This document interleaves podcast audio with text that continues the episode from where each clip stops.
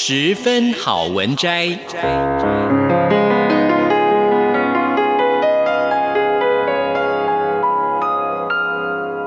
十分钟的心灵补给站。无论是快乐还是悲伤，不管是白天或是黑夜，阅读一篇好文章，也许只要短短十分钟，却能在你的心头低回，往复不已。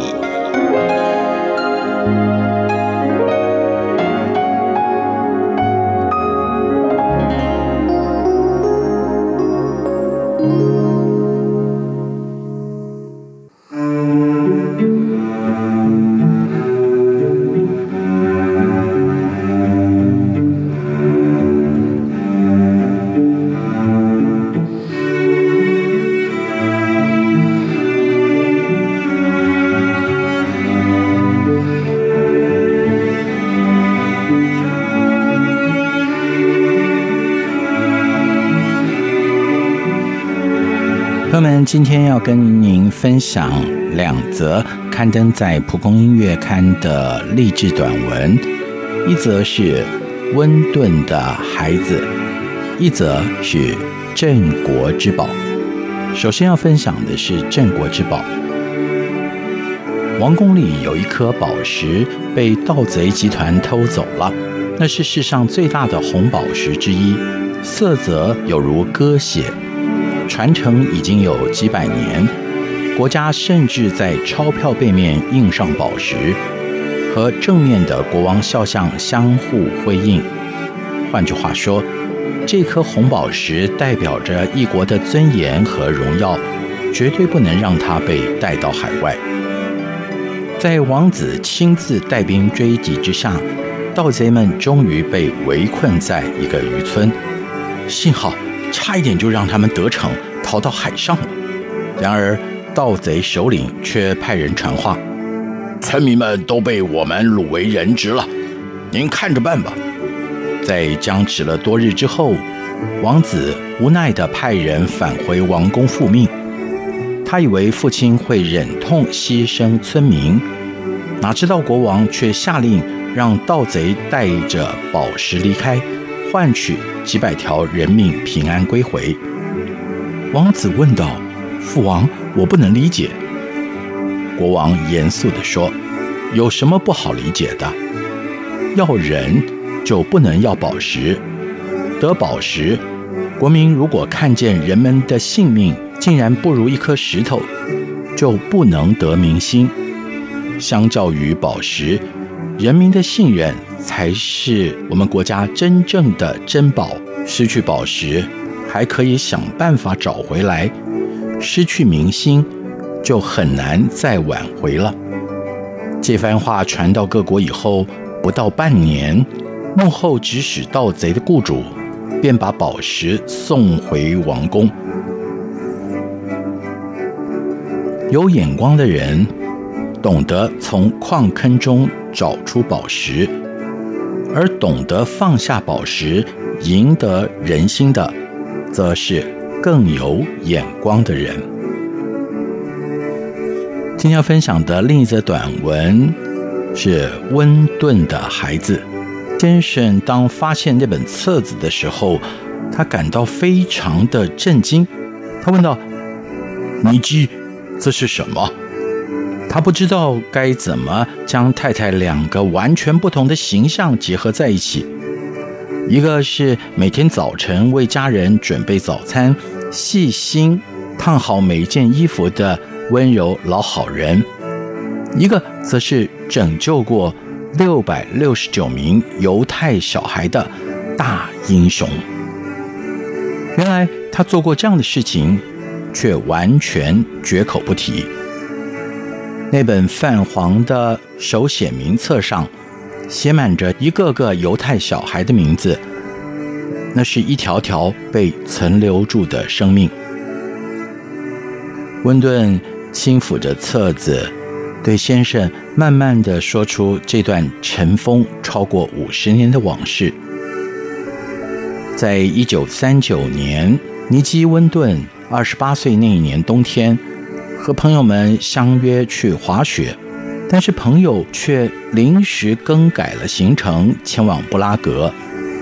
没想到这一改，竟改变了数以百计孩童的命运。当时的布拉格被纳粹占领，温顿亲眼看见大量犹太小孩在危难下没有人救援，于是他和朋友立刻在当地设立了难民儿童机构，四处奔走办理签证，引渡孩子们到英国。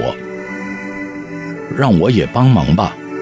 为了寻找孩子们在英国的寄养家庭，温顿的父亲也投入了协助计划。温顿家为了这个救援计划，甚至要自掏腰包，差点家用都不够。所幸在这个危难时期，人们的爱心不冷漠，仍然募到了运送孩子离开的资金，因此计划得以持续进行。不好意思，尼基小姐，我们不能允许这列车行经荷兰境内，您必须绕行经过德国。当从荷兰官方获得这样的回复时，温顿简直是不可置信。经过德国，那是把孩子们推进火坑啊！经过了九牛二虎的斡旋。他们终于顺利送出了八列火车的孩子，总计六百六十九名。但是直到第九列火车，哎，原本预计抵达的火车呢？温顿这时候急哭了，月台上的两百多个寄养人也都哭了起来。但悲伤也没有能够换回那辆消失的列车，因为德军入侵波兰。拦截了行经边境的第九号救援列车，车上的孩子直接被送进集中营的毒气室里。温顿的救援组织也因为欧陆内地宣战的缘故，没有办法再继续拯救孩童。后来的温顿结婚生子，把所有做过的义举默默掩埋在。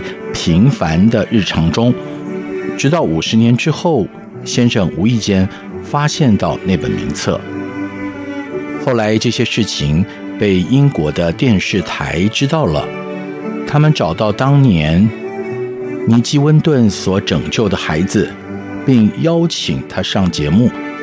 生性低调的温顿并不知道节目的计划，本来以为只是上节目聊聊历史上的往事。没想到主持人说，坐在温顿两侧的女士们都是他曾经帮助过的孩子，他感到惊讶不已。但其实这个会场中还有人也是温顿当时所救的。主持人才刚说完这话，整个会场的人都站了起来。原来场内除了他们夫妻。其实，其他人都是被他所救的孩子。尼基温顿见状，虽然不改一贯温文安静的神态，却早已热泪盈眶。